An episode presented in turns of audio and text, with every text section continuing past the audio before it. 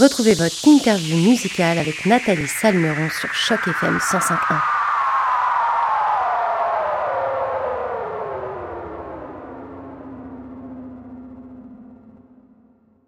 Bonjour Alain Tremblay et tout d'abord merci d'avoir accepté notre invitation pour cette interview sur les ondes de Choc FM 105.1.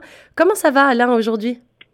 Ça va très bien Nathalie, merci de l'invitation également, ça me fait plaisir de te parler. Bah moi, je suis enchantée vraiment de pouvoir euh, échanger avec toi. Puis on va pouvoir parler de ton nouvel album, Le poids des papillons. Euh, un album qui est sorti deux ans après le succès de ton premier album qui s'appelait euh, Trouver sa voix. Tu reviens avec ce nouvel opus qui s'appelle donc Le poids des papillons, qui est sorti, je le rappelle, pour les auditeurs de Choc FM le 29 avril dernier. Alors Alain, dis-nous quelles ont été tes sources d'inspiration pour réaliser ce nouvel album? J'ai eu beaucoup de, beaucoup de de sources d'inspiration différentes. Euh, je pense que la pandémie a fait en sorte que, que on, a fait un peu un pas en arrière, puis on, on, a analysé certaines choses. Donc, il y a beaucoup de, de, de sujets que je voulais aborder lors de mon premier album, mais que finalement j'ai laissé j'ai laissé tomber. Mais euh, je pense que euh, nos, nos, relations avec les, les, les médias sociaux, l'importance de faire attention à, à, la nature, aux enfants c'est un peu euh, c'est un peu tout ça qui m'a inspiré. Je pense que c'est un album qui a, qui a beaucoup de messages euh, en ce sens, de messages de communauté, si on veut. Alors justement, je rebondis sur ce que tu viens de dire. Tu parlais de la pandémie. On commence seulement à voir euh, le bout du tunnel avec cette histoire de Covid. bah, je suppose que si mes calculs sont bons, cet album a été réalisé pendant la pandémie. Toi qui as fait ton premier album juste avant, la pandémie. Il est sorti en mai, il me semble, 2020. Donc, il est sorti pendant la pandémie, mais la partie réalisation avait été faite avant. Est-ce que tu trouves que la conception de cet album a été différente et en quoi elle l'a été? Bon, d'abord, elle a été euh, différente, oui, assurément, parce que parce que j'ai une toute nouvelle équipe qui ont travaillé avec moi. Euh, puis ça se faisait à Montréal. Moi, je suis je suis de Québec. Ben, je suis natif de l'île aux dans Charlevoix, mais j'habite à Québec. Donc, euh, j'ai eu beaucoup de voyagements pour venir ici en studio, puis euh, entouré d'une nouvelle équipe. Donc, euh, pardon, le, faire en sorte que, que ça connecte, puis tout ça, euh, ça a été ben, c'est instantané. la connexion était très bonne, mais il y a eu quand même une, bonne différence parce que le premier album, je l'ai travaillé avec des amis. puis j'ai fait en sorte que c'est eux qui ont, qui ont qui ont poussé un peu pour que je sorte un album, dans le sens c'est eux qui m'ont encouragé. Euh, là, j'étais complètement un peu déstabilisé parce que j'étais avec du nouveau monde.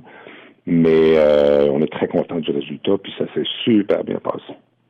Et du coup, est-ce que tu pourrais dire que faire un album durant une pandémie, c'est clairement un challenge dans le challenge? Tu parlais notamment de voyage, de, de, tout ce qu'en fait ça engendre et qu'on se rend pas bien compte quand on est libre de ces mouvements. Qu'est-ce que tu penses de ça?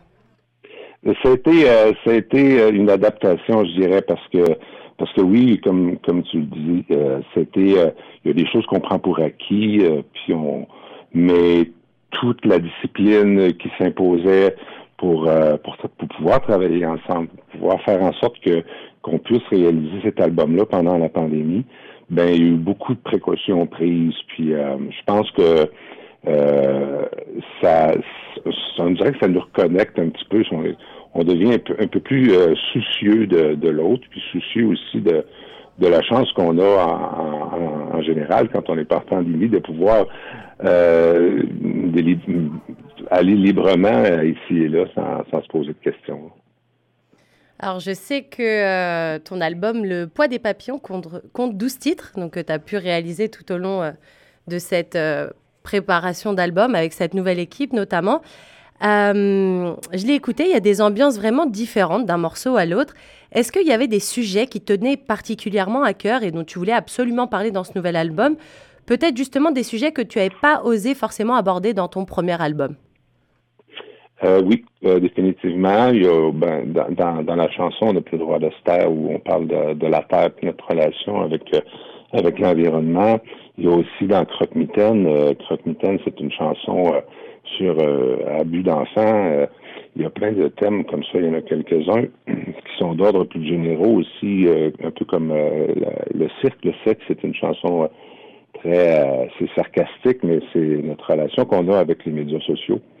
Puis les, les, côtés négatifs ou les choses qu'on qui nous qui nous frappe davantage lorsqu'on est dans une pandémie, puis qu'on on passe un petit peu plus de temps sur les médias sociaux. On s'aperçoit que que des fois, ça dénature un peu euh, euh, ce qu'on est, ou l'humain, ou les réactions des humains.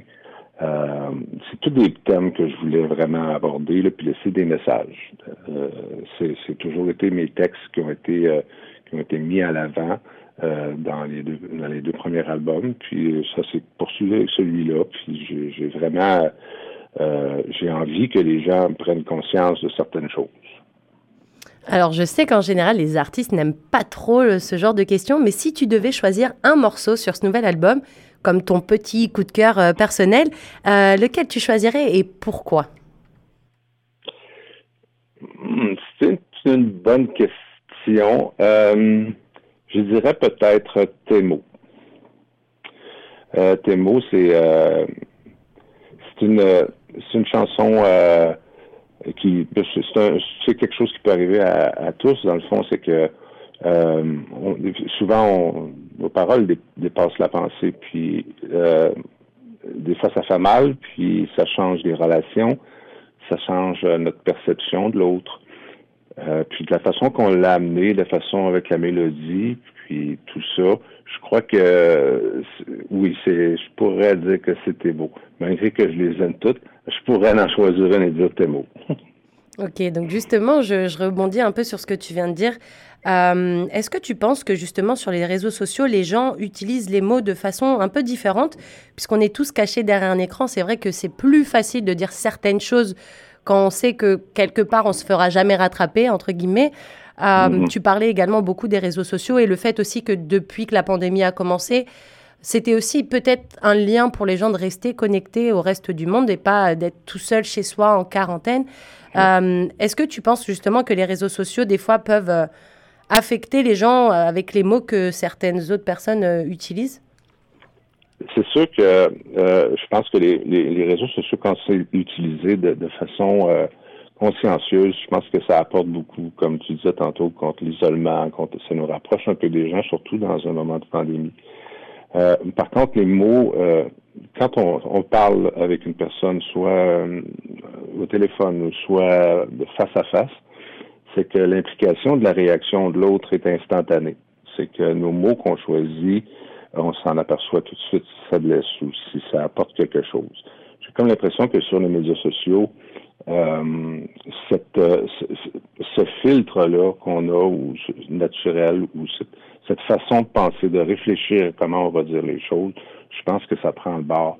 Puis souvent, euh, souvent les gens disent des choses qui probablement ne le diraient jamais dans leur vie, euh, mais se permettent de dire parce qu'on n'a pas cette proximité-là avec les gens, on n'a pas les réactions, on a juste les réactions de ceux qui sont un peu d'accord avec nous ou ceux qui sont en désaccord, mais ça, c'est les seules réactions qu'on a, alors que souvent les personnes qui sont touchées par ces par ces propos-là, eux sont blessés, ils sont à la maison, ils sont blessés d'entendre ou de lire plutôt ces, ces, ces, mots-là. Donc on parlait, on parlait de mots et, euh, du, du, français notamment, puisque tu chantes principalement en français. Euh, est-ce que c'est important pour toi de faire perdurer le français, même lorsqu'on se retrouve en milieu minoritaire? Je pense notamment au Canada, où la majorité, la grande majorité, on va dire, des gens parlent l'anglais, comme nous ici à Toronto, on se retrouve mhm. français en situation euh, minoritaire. Est-ce que c'est important pour toi de faire perdurer cette langue de Molière qui nous est tous si chère? Ah, bien sûr que c'est important. C'est important parce que parce que c'est une des plus belles langues, le, français, quand c'est c'est bien maîtrisé, quand les, il y a tellement les mots, euh, les mots sont, sont, sont une musique en soi en français. Hein, puis quand on les agence d'une de, façon à, à devenir euh, à devenir euh, que ça rime ensemble, je pense que le français offre beaucoup, beaucoup, beaucoup de, de possibilités de, de, de mélodie. De mélodie. Puis c'est vrai qu'il faut le faire perdurer parce que c'est quelque chose qu'on perd. C'est quelque chose que, euh, sans rien enlever aux autres langues ou sans rien enlever à, l'anglophone ou tout ça, ou à l'anglais plutôt, euh, je crois qu'on se doit humblement de faire notre part pour faire perdurer cette langue-là. On a eu la chance, nous, que qu'on soit né dans une époque où, où, elle était encore disponible et très utilisée. C'est important, c'est important de, de de garder le cap, si on veut, puis de faire en sorte que que dans 25 ans, dans 50 ans, on parle encore le français au travers le Canada. Alors, qui dit euh, nouvel album dit bien souvent série de concerts. Je sais que toi, tu es un amoureux de la scène. Euh, je voulais savoir, et les auditeurs de Choc FM veulent savoir aussi, quand est-ce qu'on va pouvoir te retrouver sur scène? Euh, on est commencé. là, j'ai mon lancement qui est demain. Suite à ça, on a une dizaine de dates qui sont inscrites et on travaille fort pour aller vous visiter, aller visiter partout parce que parce que c'est là que ça se passe. Hein. C'est sur scène qu'on peut qu'on peut partager l'émotion puis passer nos messages puis euh, dialoguer avec les gens. Donc, euh, on essaie d'en avoir le plus possible, puis aller faire un tour dans votre coin si c'est possible. Bah ouais, justement, tu doutes bien que ma prochaine question, c'était quand est-ce que tu seras de passage à Toronto? Quand est-ce que nous, habitants du Grand Toronto, on va pouvoir avoir la chance de te voir sur scène? On travaille fort pour euh, pour y aller parce que parce que parce que ce serait vraiment très très très plaisant d'aller vous rencontrer euh, à votre chez vous. Euh, probablement le courant de l'automne ou quelque chose du genre. Là, on, on, je veux pas trop m'avancer, mais on, on devrait avoir des dates qui vont se qui vont s'ajouter dans votre coin. Eh bien, écoute, les auditeurs de Choc FM 105.1 et moi-même t'attendent donc à l'automne. Maintenant que tu as donné une date, on va essayer de s'y tenir, on va essayer de regarder ça de plus près pour voir si tu viens vraiment à cet automne. Après, je me doute qu'avec les mesures sanitaires, on n'est jamais vraiment sûr de rien maintenant. Mais en tout cas, l'envie y est, donc euh, ça nous fait plaisir. Mais encore merci Alain Tremblay pour cette belle interview. Ce fut un immense plaisir de t'avoir en notre compagnie aujourd'hui. Je rappelle que ton album Le poids des papillons est sorti le 29 avril dernier et il est disponible sur toutes les plateformes de téléchargement légal. Alors je vous donne un petit conseil, allez foncer écouter cet album superbe pour vibrer sur ses mélodies entraînantes et surtout pour écouter les magnifiques paroles, les mots comme on en a parlé tout à l'heure d'Alain Tremblay. Encore merci Alain, puis à très très bientôt. Merci beaucoup, Nathalie. À bientôt.